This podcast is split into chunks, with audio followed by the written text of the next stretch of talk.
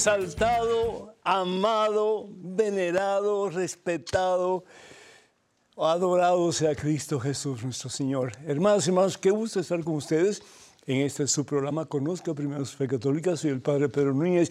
Muchísimas, pero muchísimas gracias por todas las personas que han llamado, que han escrito, que se han comunicado con nosotros para desearme felicidades en mis 45 años de eh, servicio sacerdotal. Muchísimas gracias, que Dios nos bendiga a todos y los siga llenando a ustedes del deseo de conocer más a ese que por amor lo dio todo en una cruz en el Calvario, que es Jesucristo. Hoy tenemos un programa interesante para todos ustedes. Vamos a estar hablando del significado de la ascensión de nuestro Señor a los cielos. Pero antes de hacer eso o cualquier otra cosa, hermano que me escuchas, o responder sus preguntas, etcétera, hacemos una pausa en nuestro acelerado caminar diario, nos ponemos en presencia de Dios, hermano, hermana, vamos a orar. En el nombre del Padre, del Hijo, del Espíritu Santo, amén. Alabado sea Señor. Gloria a ti, Padre Santo. Gracias, mi Dios, por tantas bendiciones que por amor constantemente tú nos das. Cuánto necesitamos escuchar de tu palabra, Señor. Que tú te elevaste, mi Dios, a lo sublime del cielo, a la gloria que a ti te pertenecía. Y que esa es una promesa para nosotros también, Señor. Que un día nos vas a levantar con poder, con fuerza, con autoridad sobre todo tantas veces que estamos caídos, Señor. Tantas veces que nos sentimos deprimidos, solos, sin fuerzas para levantarnos de nuestras flaquezas, sí, de nuestros pecados, de nuestra tibieza espiritual y seguir adelante de tu mano, Señor Jesús.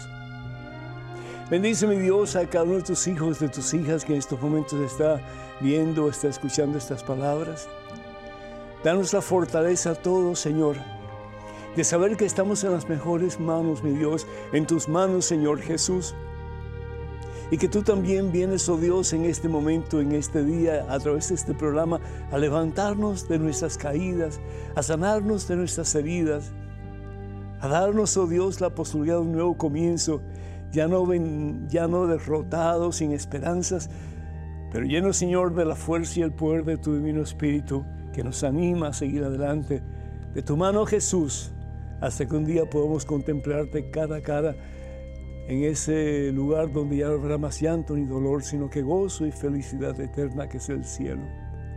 Obra con poder, Señor, en cada uno de tus hijos. Obra con poder, Señor, con autoridad, con fuerza, en los corazones de todos aquellos que se sienten debilitados a consecuencia de tantas situaciones negativas que han experimentado en su vida, ya bien sea por los problemas que ellos se han echado encima o por los problemas que otros les han causado, Señor. Bendícelos a todos, mi Dios. Son tus hijos, Padre Santo. Bendícelos con una doble función de tu Espíritu Santo, con la fuerza y el poder de ese que es amor, tercera persona de la Santísima Trinidad siendo nosotros más y más conscientes de lo mucho que necesitamos a Jesús, que podamos doblegarnos ante Él, rendirnos ante Él, para que Él nos llene de su paz, de su presencia, de su poder transformador y nos haga más y más imágenes suyas, Padre Santo. Bendícenos a todos, Señor, bendícenos a todos y que este sea un tiempo de renovación espiritual ya que estamos todavía en el tiempo de Pascua, tiempo de cambio de vida, tiempo de dejar que tú, mi Dios, sigas llenando las partes más íntimas de nuestro ser de pies a cabeza, para que podamos más y más vivir en tu presencia cada día de nuestra vida. y hasta el fin de nuestra existencia en este mundo, mi Dios. A ti la gloria, Padre Santo, el honor y la honra en Cristo Jesús nuestro Señor por los siglos de los siglos. Amén, mi Dios, bendito seas. Damos gracias, hermanos y hermanas, a Efi de Jacksonville, Florida. Felicita al Padre y le desea muchas bendiciones, muchísimas gracias. Que Dios les bendiga a ustedes en abundancia. Miriam de Miami, Florida, pide oración por su hijo Víctor Darío, que el Señor le bendiga abundantemente. Anónima de Texas pide oración por sus intenciones. Muchas bendiciones para ti y para tu familia. Y Lucía de Houston pide oración por su salud. Muchas bendiciones para todos y cada uno de ustedes. Manuel de Ciudad México pide oración por la señora María Guadalupe. Muchas bendiciones para María Guadalupe, para ti, Manuel, y para todos tus seres queridos. Y Enrique ah, de Rafaela Providencia de Santa Fe, Argentina, pide oración por todos los enfermos de COVID, en especial por Jorge y también por Daniel. Y hablando de eso, pues yo quiero pedir por eh, otra persona que estimamos mucho y se llama Imara Arredondo, que necesita en estos momentos oración. Que Dios le bendiga en abundancia a ella y a toda la familia también. Carmela de Stockton, California, pide oración por ella y por su hijo Jaime. Y también pues pedimos en, pues, en acción de gracias por doña Petrona, la, la mamá de Carlos Fajardo, que acaba hace poquito de cumplir 90 años, imagínense, y está fuerte. Que Dios le bendiga, doña Petrona, y le dé muchos años más. Y también pedimos por todos aquellos que solicitan oración a través de nuestras páginas, eh, redes sociales, como por ejemplo, eh, bueno, primero que todo quiero decirles que los únicos eh, medios eh, que utilizamos nosotros son los siguientes. Está Facebook y para ir a Facebook, por favor, comuníquense con nosotros a través de facebook.com diagonal P. Pedro. Repito, facebook.com diagonal P. Pedro. También estamos en Twitter, en Instagram y en YouTube. Para comunicarse con nosotros, por favor, vayan a Padre Pedro Núñez, Padre Pedro. Acuérdense que En inglés la ñ no existe, desafortunadamente. Y por favor tengan cuidado con perfiles falsos que piden dinero en mi nombre. Eso nunca lo haríamos a través de estos medios que acabo de mencionar. Y la palabra de Dios, hermanas y hermanos, si ustedes tienen sus Biblias, me gustaría mucho que la abrieran a los Hechos de los Apóstoles. Hay diferentes pasajes en la Santa Biblia del Nuevo Testamento que nos habla de la, la ascensión de Jesús al cielo. Jesús viene, se encarna en el vientre de María para hacerse uno como nosotros. ¿Para qué? Para levantarnos de nuestras miserias y para hacernos uno con Él. Jesús viene. Jesús se encarna en el vientre de María. La segunda persona de la Santísima Trinidad se hace un ser humano como tú y como yo. Y si bien es cierto que Jesús es divino en su totalidad en Jesús hay dos naturalezas, la divina y la humana, bien lo sabemos, ¿verdad? Y en su humanidad, pues Él es como uno de nosotros, en todo menos en el pecado, dice San Pablo. Y lo interesante es que se encarna en el vientre de una jovencita, su nombre es María. Y por eso decimos que María es la madre de Dios. Dios en el tiempo, Dios en la historia, se encarna en el vientre de María. Es decir, como cualquier ser humano, la única diferencia es que Él se encarna en el vientre de María por obra y gracia del Espíritu Santo. Pero es el mismo proceso de, de desarrollo en el vientre de una mamá. Y por eso María es madre de Jesús. Y por lo tanto Jesús, que no solamente es hombre, pero también es Dios, María es madre de Dios. Es la Theotokos, como bien dice la palabra de Dios. El caso es que si bien es cierto que Jesús viene a nosotros, como dice eh, San, San Pablo en su carta a los filipenses, el capítulo 2, versículos del 6 en adelante, y nos pide que tengamos la misma, la misma eh, expresión en nuestra vida, que tengamos las mismas disposiciones que tuvo Jesús. Es decir, que amemos en la capacidad que Jesús nos ha amado a nosotros. El cristiano tiene que ser diferente. El cristiano no puede ser como el resto de las personas que no conocen a Dios. El cristiano no puede ser igual a las personas que están en contra de Dios por la razón que sea. el cristiano tiene que ser luz en medio de las tinieblas. Y por eso, pues, estamos conscientes de que estamos llamados a imitar a Jesús. Imitar a Jesús siendo hombre, Jesús hombre, ¿sí? Para alcanzar un día la plenitud de la gloria de Dios en el cielo, unidos a Jesús en su humanidad, Jesús que está, que es uno en su humanidad y en su divinidad, y es uno con Dios, Padre y Espíritu Santo. Nos dice la palabra de Dios al final de el tiempo en que Jesús estuvo con nosotros aquí con un cuerpo como nuestro, dice la palabra de Dios, Hechos capítulo 1, versículos del 3 en adelante, que por 40 días se manifestó Jesús después de su resurrección a diferentes personas. Dice, en una ocasión estaba él reunido con sus más allegados discípulos y les pidió que no se alejaran de Jerusalén. Lo más probable es que Jesús había vuelto al huerto de los olivos. ¿Por qué? Porque fue ahí donde comenzó realmente su pasión. Ahí fue donde fue arrestado, lo llevaron a la casa de Caifás, después pues estuvo frente a Pilato, etc. Y después ya comenzó su vía dolorosa hacia el Calvario. Y dice la palabra de Dios en una ocasión en que estaban reunidos con ellos, le dijo que no se alejaran de Jerusalén, porque algo maravilloso iba a pasar en Jerusalén, algo grande, algo poderoso, hermanos. ¿Y qué era lo que iba a pasar? El derramamiento del Espíritu Santo. Hechos capítulo 2, versículos del 1 al 10. No se alejen de Jerusalén y esperen lo que el Padre ha prometido. ¿Y qué es lo que el Padre ha prometido?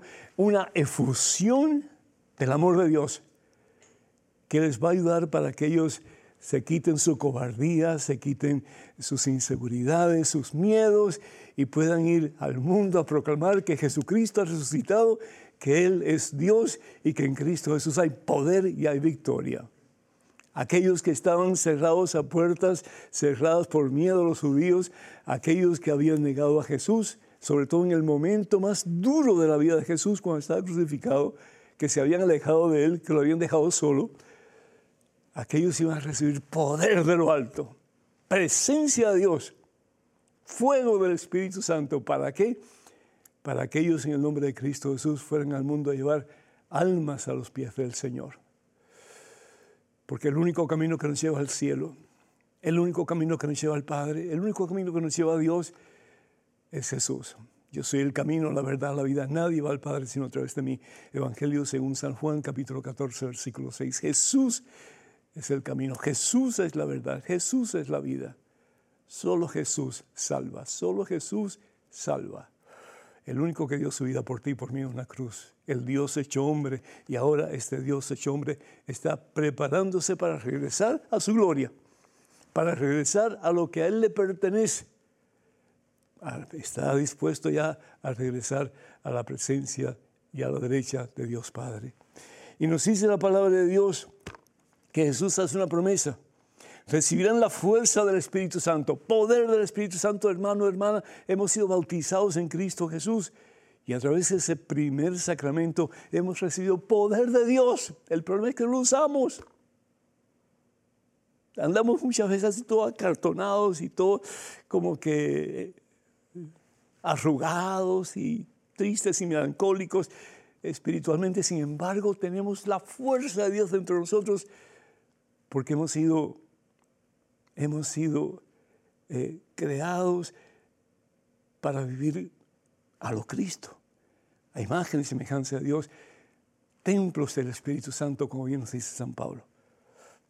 Y dice, cuando vengan, cuando venga el Espíritu Santo sobre ustedes, serán mis testigos. La palabra testigo en, en griego significa ese que da la vida por otro ese que va al martirio por otro. El testigo es uno que está dispuesto a darlo todo, en este caso por amor a Dios. Jesús fue el testigo del Padre. Tú y yo estamos llamados por nuestro bautismo, con la fuerza y el poder del Espíritu Santo, a ser testigos de Jesucristo. Que cuando nos vean a nosotros puedan ver un hálito de la presencia de Dios. Pase lo que pase, tengamos que sobrepasar el obstáculo que tengamos que sobrepasar con Cristo hasta la muerte y con Cristo después de la muerte para toda la eternidad en su gloria. Bendito sea Dios. Dicho esto, fue arrebatado ante sus ojos. Una nube lo cubrió de su vista. Fue elevado. ¿Y por qué elevado?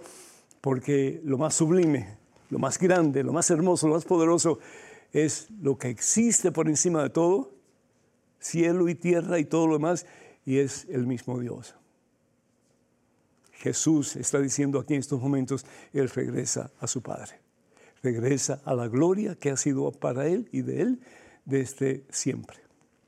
Y nos dice la palabra de Dios que ellos después, los discípulos de Jesús, se fueron a predicar el Evangelio y cuando reciben el Espíritu Santo comienzan a predicar con fuerza y con poder que Jesucristo está vivo y que Él es el Señor. La ascensión al cielo es un recuerdo que en ti hay poder de Dios, que en ti hay fuerza de Dios. Y en la misma forma en que Jesús sube al cielo, un día Él te va a subir al cielo y va a poner sobre tu cabeza la corona de los santos que es el cielo. Si tú optas por poner a Cristo Jesús como centro y Señor de tu vida, como Cristo Jesús puso al Padre como centro y Señor de su vida. Padre, que no se haga mi voluntad, sino la tuya. Ojalá que nosotros podamos hacer lo mismo con nuestro Señor Jesucristo, que no sea Señor de boca para afuera, pero que lo vivamos con el corazón, con la mente y con todo nuestro ser. Así sea. Hermanos y hermanos, todos los libros de este servidor están en la venta en el catálogo religioso de WTN en Estados Unidos para ordenar o simplemente para ver qué material hay disponible, por favor comuníquense al número telefónico 205-795-5814. Repito, 205-795-5814. Y también les quiero pues recordar que el número telefónico aquí en cabina es el 205-271-2924.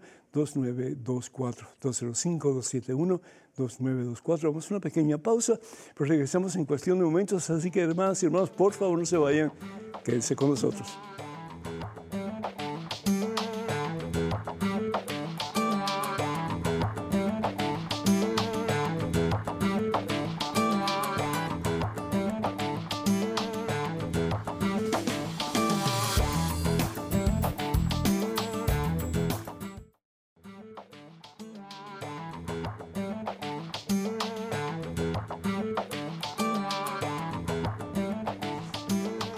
Alabado, exaltado, glorificado sea el nombre de Cristo Jesús, hermanas y hermanos. Bienvenidos a este segmento de su programa.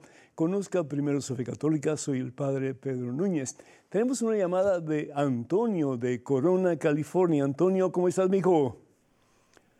Muy bien, padre, muy bien, gracias, gracias. Bendito sea Dios. Un poquito de escasez de agua en, el, en el estado, ¿verdad? Sí, sí, está triste la cosa por acá. Sí, está muy triste. sí. Vamos a orar mucho para que el Señor mande lluvia. Mucho, mucho gusto, mucho gusto oírlo, Padre. Igualmente, Antonio, adelante con tu pregunta, por favor. Solo tengo una, curiosidad acerca de la Santísima Trinidad, que yo he escuchado pues que es una sola, una sola persona, ¿verdad? Ah, tres en una persona, ¿verdad? No, son tres personas divinas, un solo oh. Dios verdadero. Oh, Padre, Hijo, Espíritu Santo. Pero, ¿cómo se puede explicar Dios, Dios, una, ¿verdad?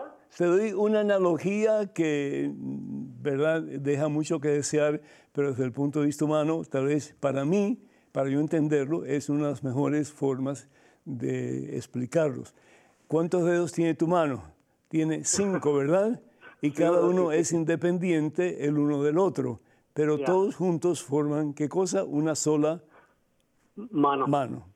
Pues así más o menos yo entiendo eh, la Trinidad desde este punto analógico. Ah, tengo cinco dedos en la mano y cada uno tiene función diferente, pero todos son parte de una misma entidad que es mi mano. O, pues, ah, o sea que en otras palabras no, tiene una respuesta así. Eh, es que mira, para, entender el misterio de la Santísima Trinidad tenemos que estar en el cielo. Bien sabemos, por ejemplo, lo que dice el Señor en su palabra, Evangelio según San Mateo, capítulo 3, cuando Jesús se bautiza, versículo 16, dice que los cielos se abren, Jesús, que es la segunda persona Santísima Trinidad, Él es verdadero hombre, pero es verdadero Dios, se abre el cielo, baja el Espíritu Santo en forma de paloma, porque la paloma puede ver un objeto a la vez y un objeto nada más. Y así es el amor de Dios por Antonio. Lo puede ver a él y como si no hubiera más nadie en este mundo entero creado por Dios.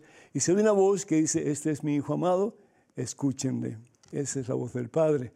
Entonces vemos como en esa trilogía, Padre, Hijo, Espíritu Santo, son tres personas divinas, pero un solo Dios verdadero. Una vez Agustín trató de entender la Santísima Trinidad y él estaba caminando por la orilla de una playa, dice la historia, y había un niño que estaba haciendo un agujero en la arena. Y el San Agustín le pregunta, ¿y qué estás haciendo, niño? Dice, pues estoy haciendo un agujero para meter todo el mar aquí en este agujero. Y dice, pues eso es imposible. Y dice el niño, yo primero meto el mar dentro de este agujero, que tú realmente comprendas en su totalidad la doctrina de la Santísima Trinidad. En otras palabras, entendemos muy poco, conocemos muy poco. ¿Por qué? Porque conocer a Dios, para conocer a Dios como Dios es, tenemos que morir para verlo cara a cara. Por eso dice la palabra de Dios que no podemos ver a Dios cara a cara y no morir. Tenemos que morir porque en nuestra, en nuestra inteligencia tan pequeñísima, no podemos comprender el significado de lo que Dios realmente es. Es como si fuera una bacteria tratando de comprender lo que piensa Antonio, algo por el estilo. Que Dios te bendiga, mi hijo, y gracias por ser parte de la familia de eh, EWTN y particularmente de este programa. Bendiciones. Tenemos un correo electrónico, una pregunta adelante, por favor. Estimado Padre Pedro, mi consulta es acerca de la Eucaristía. Me preocupa profundamente cuando se conoce de profanaciones a la Eucaristía. ¿Se retira Jesús de las hostias consagradas? ¿Qué sucede en la realidad? Muchas gracias. Elizabeth. Elizabeth, muchísimas gracias. Pues otra pregunta que realmente no conocemos en realidad la respuesta exacta. Porque ¿cuánto tiempo dura el Señor Jesús en una profanación de, o simplemente que haya un accidente y las, las hostias se se desparraman, en fin, ¿verdad?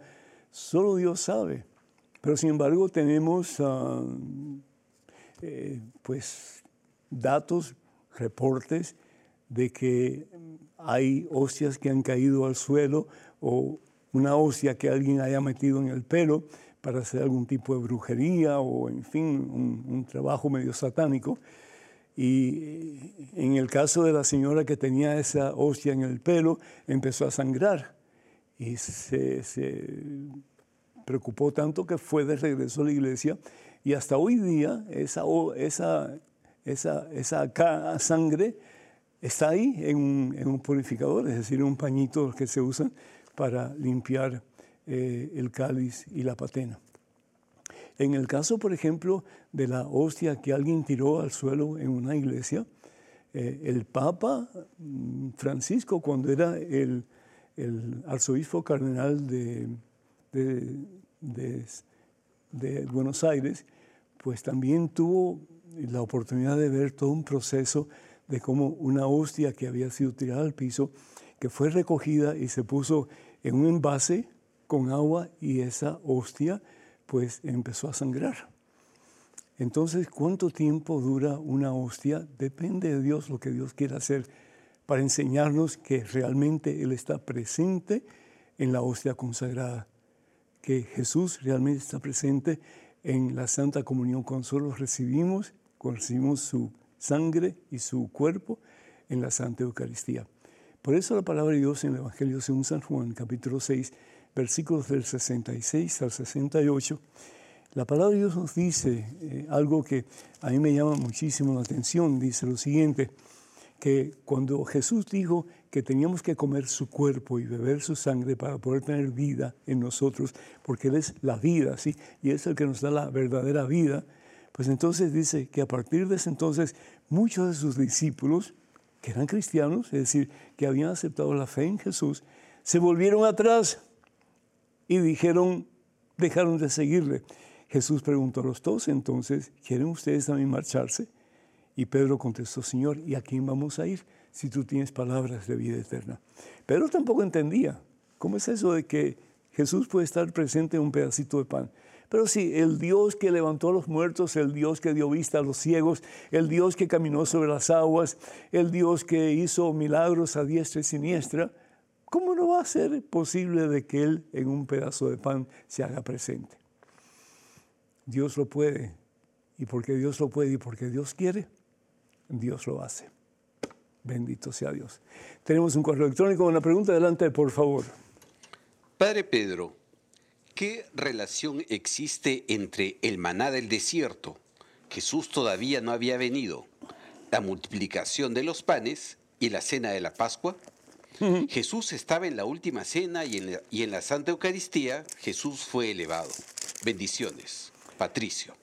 Eh, muchas gracias, Patricio. Vamos a ir de atrás para adelante, como los cangrejos. Eh, Jesús fue, Jesús mm, ascendió al cielo, pero ya después, mucho después, de la institución de la Santa Eucaristía. La Santa Eucaristía, pues Él la instituye, entre otros pasajes que podemos encontrar en la Biblia, en el Evangelio según San Lucas capítulo 22, versículo 19 y 20. La palabra de Dios dice que llegada la hora, Jesús se puso a la mesa con los discípulos y les dijo, yo tenía gran deseo de compartir esta Pascua con ustedes. Es lo que Jesús va a hacer. ¿sí? Él va a compartir una celebración que todos los judíos hacen una vez al año, la Pascua, que representa el paso. La Pascua significa paso, paso de la esclavitud de Egipto a la tierra prometida, a Canaán. Pero paso para nosotros es algo nuevo. El Paché o la Pascua es algo nuevo para nosotros los cristianos. ¿Por qué? Porque lo que significa es el paso del pecado a la vida eterna, a la gloria, al cielo. Y si bien es cierto que Moisés fue quien dirigió ese paso de la muerte a la vida de Egipto a Canaán, hay otro Moisés mucho más importante que el primero, que se llama Jesucristo, que es el que nos lleva del pecado, de la muerte del pecado, a la vida eterna que es el cielo. Y dice la palabra de Dios que después, versículo 19, tomó pan y dando gracias lo partió, se lo dio y dijo, esto es mi cuerpo, esto es mi cuerpo. Lo que Dios había hecho con los hebreos, y, eso lo vemos, por ejemplo, en, en el libro del Éxodo, capítulo 16, Pueden leer todo el capítulo comenzando con el versículo 1, pero yo me voy a, mm, a detener en el versículo 14, capítulo 16. Dice, pues esa noche como que cayó algo del cielo, ¿sí? Y al evaporarse el rocío, apareció sobre el suelo del desierto una cosa menuda como granos, parecido a la escarcha. Cuando los israelitas vieron esto, se dijeron unos a otros, maná. La palabra maná significa, ¿y qué es esto? ¿Qué es esto? ¿Sí? Pues no sabían lo que era. Y Moisés le dijo, este es el pan que Yahvé le está para comer. Pero bien va a decir Jesús, el pan que comieron sus antepasados, lo comieron pero murieron. Pero el pan que yo les daré hará en ustedes vida nueva. Y eso lo encontramos en el Evangelio según San Juan, en el capítulo 6, versículo 49. Jesús dice, yo soy el pan vivo bajado del cielo. El que coma de este pan vivirá para siempre. El pan que yo daré es mi carne y la daré para la vida del mundo. Entonces, todos estos factores están ligados. El maná en el Antiguo Testamento, después la última cena, que Jesús es el nuevo maná, el pan vivo que da la vida a quien lo come y está también pues la celebración de la última cena, que es la primera misa que Jesús celebra con sus más allegados discípulos. Y después de esto, pues ciertamente Jesús asciende al cielo. Tenemos una llamada de Lima, Perú, de Jenny. Jenny, ¿me escuchas? Sí, padre. Dios te bendice, Jenny. ¿Cómo estás, hija? Muy bien, padre. Aquí, aquí en el Perú, bueno, como usted sabrá, este, las noticias siempre, ¿no? De, del país, cómo están en la parte política, ¿no? Hay que orar mucho, hay que orar mucho, sí, sí, definitivamente. Y, pedimos, y le pido, Padre, bueno, mucha oración para, para mi país, para el Perú, y se sabe, saben todos de que el país es un, el, el Perú es un país que alberga a muchas personas Sí, y es y es un es un país muy un país muy hermoso. entregado al Señor Jesús. Es un país ¿no? muy hermoso y por cierto, eh, nuestro productor eh, principal y otros dos productores son del Perú, así que conocemos bien pues las personas del Perú y también conocemos el país, así que que Dios te bendiga Jenny y bendiga a todos los peruanos con paz y con verdadera unidad en Cristo Jesús. Adelante con tu pregunta, por favor. Sí, padre. eh, bueno, eh, tengo, eh, no sé si podría decir dos o tres preguntas, Uy. pero que me inquietan mucho, me inquietan mucho. A ver, Este, bueno, yo soy católica, pertenezco al obispado del Callao, soy del Callao, qué bueno. de la provincia constitucional del Perú.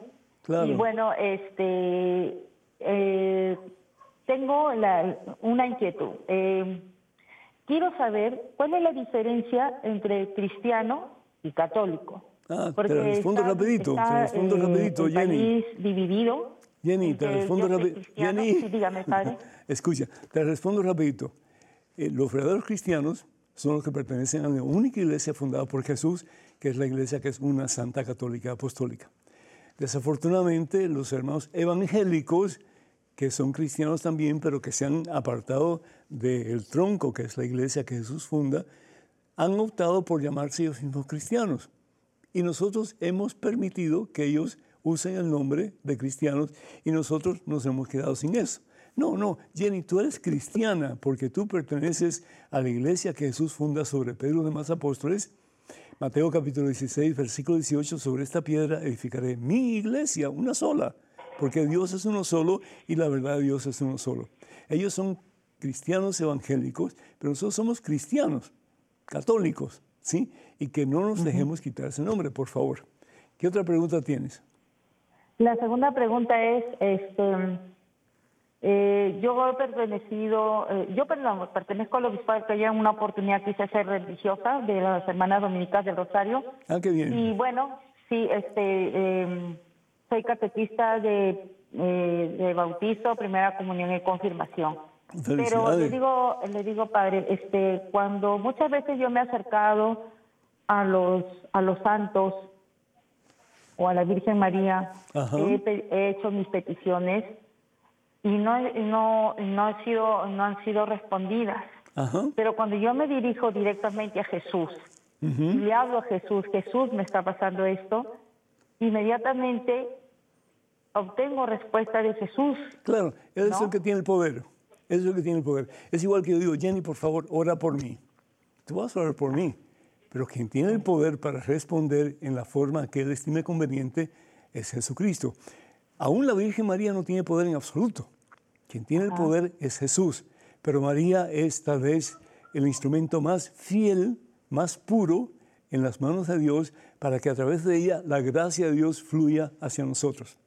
Pero al fin y al cabo, aunque tú ores directamente a Jesús, todos los santos, todos los santos de la corte celestial, los santos de la tierra, los santos del purgatorio, van a estar unidos en oración porque al fin y al cabo somos parte de un mismo cuerpo, que es el cuerpo místico que llamamos la iglesia, cuya cabeza es Jesucristo. Colosenses capítulo 1, versículo 18.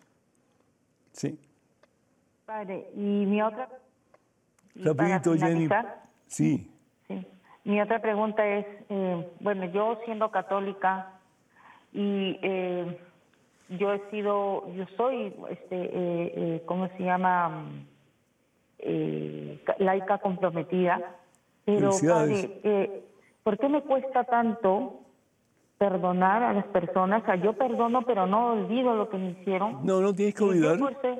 No lo tienes que olvidar, Jenny. Es decir, la mente es una computadora. Cada célula eh, del cerebro, esas neuronas, que son miles y cientos de miles y cientos y cientos y cientos de miles, cada una guarda una memoria diferente. Entonces, es una computadora perfecta. Lo que Dios ha creado en nosotros es algo perfecto en todo el sentido de la palabra. Pero lo importante es que tú perdones a la persona, es decir, que no le guardes rencor, que no busques cómo hacerle daño, cómo hacerle mal. Por el contrario, dice el Señor Jesús en el Evangelio según San Mateo capítulo 5, ora por esa persona y ámala. ¿Y qué significa amarla? Cuando puedas hacer el bien, hazlo. Ojalá que eso te sirva, Jenny. Muchísimas gracias por tus preguntas. Que Dios te bendiga. Hermanos y hermanos, número telefónico para que se comuniquen con nosotros, 205-271-2924. 205-271-2924. Vamos a una pequeñísima pausa, pero regresamos en cuestión de momentos. Así que por favor no se vayan, quédense con nosotros.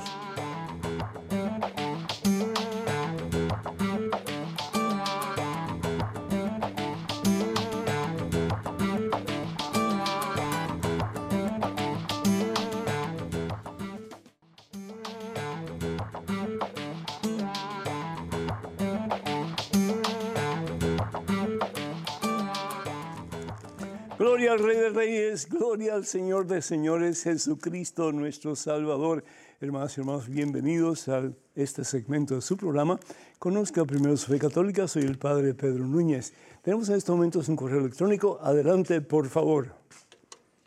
Padre, quisiera saber si está mal que mi hija, que es católica activa, vaya a las celebraciones de nuestros hermanos separados cristianos porque le gusta cómo cantan y alaban al Señor. Ella dice que se siente muy completa yendo a misa y luego yendo a alabar y cantar con los jóvenes cristianos. Gracias, Marcela. Marcela, perdona que te diga, mija, pero si ella es católica, ¿qué va a hacer en una iglesia evangélica? ¿No crees tú, a no ser que ella tenga una, una base bien puesta sobre la doctrina de la iglesia, dada por el mismo Jesús, impulsado por el Espíritu Santo, para que conozcamos la verdad y la verdad nos haga libres, como dice el Evangelio según San Juan capítulo 5, ella se va a convertir en evangélica. Porque si no tiene una, base fuerte, cualquier viento de doctrina la va a llevar al error. Y después va a estar saltando de una iglesia a otra iglesia a otra iglesia, como pasa en muchas situaciones, desafortunadamente. Y desafortunadamente, como pasa en muchas situaciones, se va a quedar sin ninguna iglesia. Si es tan activa, si ella ama tanto a Jesús, porque ella no habla con el sacerdote de su parroquia para comenzar, si es que no lo hay, un grupo para jóvenes. Es muy fácil decir, bueno, pues ya me voy a este lado, me voy a este otro lado, pero es mucho más difícil, ¿verdad? Decir, voy a trabajar para que Jesucristo sea glorificado en el lugar donde Él me ha plantado que es la iglesia que él establece sobre Pedro y los demás apóstoles. Evangelio según San Mateo capítulo 16, versículo 18. Hay un solo camino para llegar al cielo. Y a veces jugamos con nuestra propia salvación, Marcela. Y desafortunadamente muchas veces los papás, por ser condescendientes con sus hijos, aceptan que vayan aquí, que vayan allá, y después crean una confusión que ellos mismos no entienden. El Evangelio según San Juan, capítulo 14, versículo 6, Jesús dice, yo soy la verdad. Yo soy el camino, yo soy la verdad, yo soy la vida. Verdad es una sola. No podemos confiar en cualquier predicador, cualquier pastor que nos hable de Jesús. No basta que sepan la Biblia con respeto y con perdón. Satanás sabe la Biblia también se la mostró a, Jesús cuando estaba en el, en el huerto de la tentación. No, porque dice la Biblia que nada te pasará. Y Jesús dice, no tentarás al Señor tu Dios. Podemos conocer la Biblia, pero eso no quiere decir que estamos correctos en lo que enseñamos o lo que creemos. Hay una sola, hay una sola fe, dice la palabra de Dios en la carta de San Pablo a los, eh, a los Efesios, en el capítulo 4, versículo 5. Vamos aquí un momentito a ver si la encontramos rapidito. Porque es decir, la, la iglesia no es un, un shopping center, por el amor de Dios. No, no lo es. Aquí dice la palabra de Dios lo siguiente. Vamos a ver capítulo 4, versículo 5. Un solo Señor, no hay otro. Una sola fe, una sola fe, una sola fe, no hay otra. Un solo bautismo, no hay otro. Un solo Dios y Padre de todos, que está por encima de todo, lo penetra todo y está en todo. Uno solo. Y es el Señor Jesús en el huerto de Getsemaní, Evangelio según San Juan, capítulo 17, versículo 21. Padre, que todos sean uno. Y seguimos causando división. Padre, que sean uno. Y seguimos causando división. ¿Y hasta cuándo? Por eso la gente que piensa en ser cristianos no llegan a hacerlo. ¿Por qué? Porque estamos todos divididos. Y ahí se mete Satanás y destruye. ¿Qué quiere, decir la palabra del diablo? El que divide. Por el amor de Dios. Si tu hija quiere estar en un lugar donde se alabe al Señor, donde haya música bonita, etc., hablen con el sacerdote. No busquen el camino más fácil, porque ese usualmente no es el camino de Dios. Que Dios les bendiga. Tenemos en estos momentos una llamada telefónica de la Unión El Salvador de Leonicia. ¿Me, escuchas, Leonicia? Sí, le escucho. ¿Cómo estás, Mica? Bienvenida. Adelante, por favor. Gracias. Amén. Sí, padre, yo lo que le pedía la vez pasada era que, orara por un hijo que tenía yo. O sea que tengo siete varones. Ah, felicidades. Y, y ellos les gusta mucho tomar. Muy malo. Muy malo. Sí, y entonces ¿quién les, ¿quién les enseñó a tomar?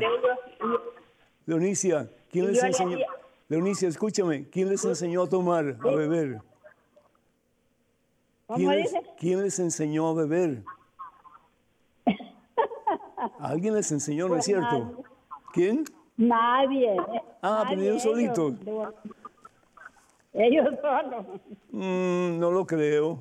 Alguien les enseñó. Sí. Sí. Vamos a orar por ellos. Mire, eh, desafortunadamente eh, causamos, causamos dolor, pena, tribulación, eh, heridas profundas en las vidas de otras personas, creyéndonos muy machos, muy hombres, y haciendo que otros hagan las mismas tonterías que hemos hecho nosotros y seguimos haciendo en nuestra vida. Si vamos a ser cristianos, si vamos a seguir a Cristo por el amor de Dios, hagamos el bien y dejemos las cosas del maligno, las cosas de Satanás a un lado, porque nada de eso nos hace feliz, nada de eso. Solo Dios te puede hacer feliz, solo Dios puede levantarte de tu miseria, solo Dios puede darte vida nueva, solo en Cristo Jesús tenemos la posibilidad de alcanzar el cielo, solo en Él. La bebida nos salva, la droga nos salva, el dinero sin Dios nos salva, solo Jesús salva. Pongámonos los pantalones y las faldas bien puestas como hombres y mujeres y hagamos la voluntad de Dios. Padre Todopoderoso, bendice a Leonicia, bendice a sus hijos, Señor, y particularmente te pedimos para aquellos que están más entregados a la bebida, al vicio del alcohol, libéralos, Señor, y por la sangre de Jesús, darles vida nueva, mi Dios. Amén. Cuenta con estas oraciones, mi hija. tenemos un correo electrónico con una pregunta. Adelante, por favor. Padre Pedro, ¿Qué debemos hacer cuando tu esposa no quiere seguirte en los servicios de la iglesia? Gracias. Soy Francisco de Jalisco, México. Francisco, Dios te bendice. Tú sigues, Francisco. Tú sigues. Tú sigues poniendo a Jesús como prioridad en tu vida. Tú no vas a salvar a tu esposa, Jesucristo la va a salvar. Pero tú necesitas de Jesús para salvarte tú. Porque si no tienes a Jesús, no te puedes salvar. Tan sencillo como eso. Hay un solo camino para llegar al cielo y su nombre es Jesús. No hay otro. La palabra de Jesús significa Dios salva. Entonces tú sigues. Si ella quiere ir contigo o no quiere ir contigo, tú sigues, hermano. No te rindas. No te des por vencido. Ahora sí, ora por ella. Ora por ella, por favor. Para que Jesús le dé a ella el medio necesario para que ella comience a tomar en serio su relación con Dios. Porque no se están poniendo más jóvenes, seguro. Se están poniendo más viejitos, ¿sí? Y tu esposa un día, igual que tú, igual que yo, igual que todos, pues vamos a tener que dar cuenta ante el justo juez en el juicio final. ¿Y qué le vamos a decir a Dios? Ay, Señor, perdona, pero mira, no, no tenía deseos, no tenía ganas. Pues muy tarde ya nada se puede hacer. Porque si tú le cierras el corazón a Jesús, si tu esposa le cierra el corazón a Jesús y haces en vez de lo que Dios quiere para ti, que es lo mejor, al fin y al cabo, porque Él sabe que es lo mejor y lo mejor es tener una buena y estrecha relación con Él, pues nos vamos a la miseria, nos vamos al barranco. Y después Dios que respeta nuestra libertad infinitamente, pues nos va a decir, ¿y qué puedo hacer? Hay cosas que Dios no puede hacer. Y entre las cosas que Dios no puede hacer es torcerte el brazo para que tú hagas lo que Él quiera. No, nos da libertad, nos da lo que se llama libre albedrío. Pero sigue orando por ella. Y lo otro que yo te invito para que tú hagas es que estés consciente de que, pues, sería bueno que te sentaras a hablar con ella algún día. Y si es posible, invita al sacerdote de tu parroquia para que vaya contigo. No para acusarla de nada ni ponerla contra la pared, no, no, nada de eso. Simplemente para que ella cualquier duda que tenga, cualquier queja que tenga, que la pueda irar y que ustedes en alguna forma pues puedan ayudarla. Acuérdate, mi hijo, hay dos caminos, dice la palabra de Dios en el Evangelio según San Mateo, capítulo 7. El camino estrecho, que es difícil de caminar por él. ¿Por qué? Porque tiene que haber disciplina. Para tener fe tiene que haber disciplina. Para caminar con Cristo tenemos que vivir la disciplina. ¿Y cuál es la disciplina? Hacer la voluntad de Dios. Es lo que Jesús llama el cargar la cruz. El otro es ancho. Haz lo que tú quieras, cuando tú quieras, como tú quieras. Pero eso no lleva al cielo, porque es el camino del mismo Satanás que nos lleva al infierno. De nuevo, sigue tú el camino de Dios, sigue tú perseverando en tu relación con el Señor. Segundo, yo te pido para que ores por ella. Tercero, para que de alguna forma establezcas un diálogo con ella y, de ser posible, con el sacerdote de tu parroquia. Y en el nombre del Señor Jesús, los cambios ocurren y por qué no pensar que va a ocurrir en tu esposa también. Cuenta con estas oraciones. Tenemos un correo electrónico, una pregunta. Adelante, por favor. Buenas, Padre Pedro. Le escribo desde Nicaragua. Quisiera saber a qué se refiere la escritura cuando dice, deja que los muertos entierren a sus muertos. Gracias, Padre. Espero su respuesta. Bendiciones. Eli González. Eli, muchísimas gracias. Que Dios te bendiga. En otras palabras, con una sola, una sola palabra, excusas. No excusas. Ya va a estar de excusas.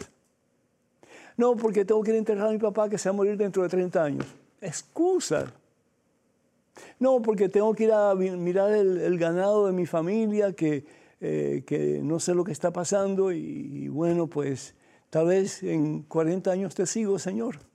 Excusa. No, Señor, porque realmente pues mejor que, que, que yo espero un rato porque yo estoy comenzando mi vida y tengo que divertirme y tengo que pasarla bien. Excusas. ¿Cuál es la excusa que le damos al Señor? ¿Por qué no somos cristianos así como que de hueso colorado? ¿Sí? ¿Por qué no somos cristianos de pelo en pecho, de verdad? Todos son excusas. Evangelio según San Lucas capítulo 9, versículo 59 62. Dice la palabra de Dios que Jesús le dice a alguien, sígueme. Y él contestó, Señor, deja que vaya primero a enterrar a mi padre. Aquí no dice nada que el padre está enfermo, se está muriendo. Pero él da una excusa. Deja primero enterrar a mi padre. Jesús le dijo, sígueme, deja que los muertos entierren a sus muertos. Lo que está diciendo es, deja de dar excusa y ven conmigo. Tal vez el Señor te esté diciendo hoy a ti, deja de dar excusa, ya. Es mucho más fácil, más cómodo dar excusa, ¿verdad que sí? Pero esa no es la voluntad de Dios. El Señor quiere que lo pongamos como prioridad en nuestra vida, como lo más importante en nuestra vida, y que dejemos de dar tantas excusas. Ve tú entonces a anunciar el reino de Dios. Más claro que el agua no hay, y más claro que estas palabras, ni el agua misma, porque es muy, muy, muy claro. Hermanos y hermanos, vamos a tener un peregrinaje maravilloso, excelentísimo, poderoso, transformador a Tierra Santa del 14 al 25 del mes de octubre, este año por supuesto. Para más información, por favor, comuníquense con Maciel Carrasco de Canterbury Pilgrimages, que es la agencia de viaje que está preparando esto para, para este servidor y para los que me van a acompañar.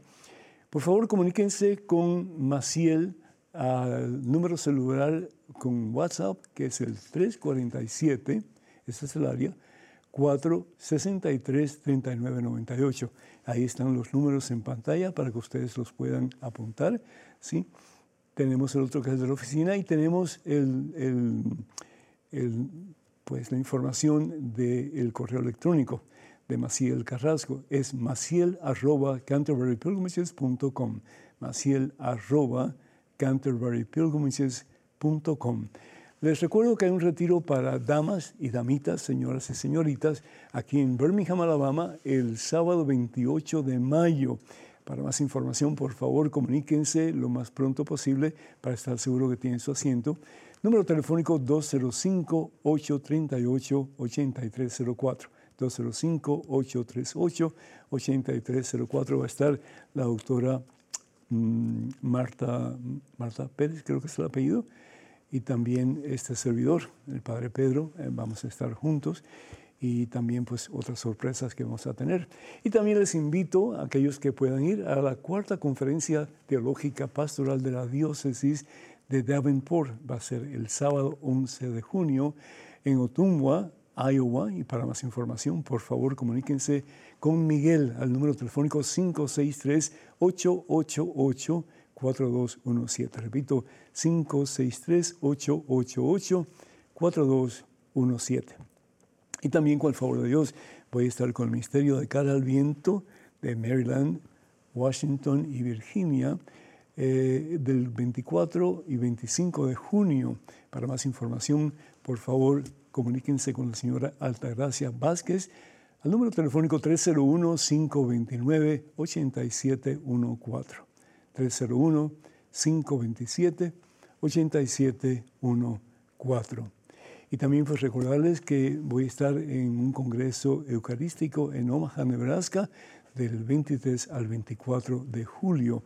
Para más información, por favor, comuníquense con el diácono Gregorio Elisa, Elisa eh, Gregorio Elizalde, creo que se pronuncia así, en el Centro Pastoral de Tepeyac, el número telefónico 402-552-5571. 402-557-5571.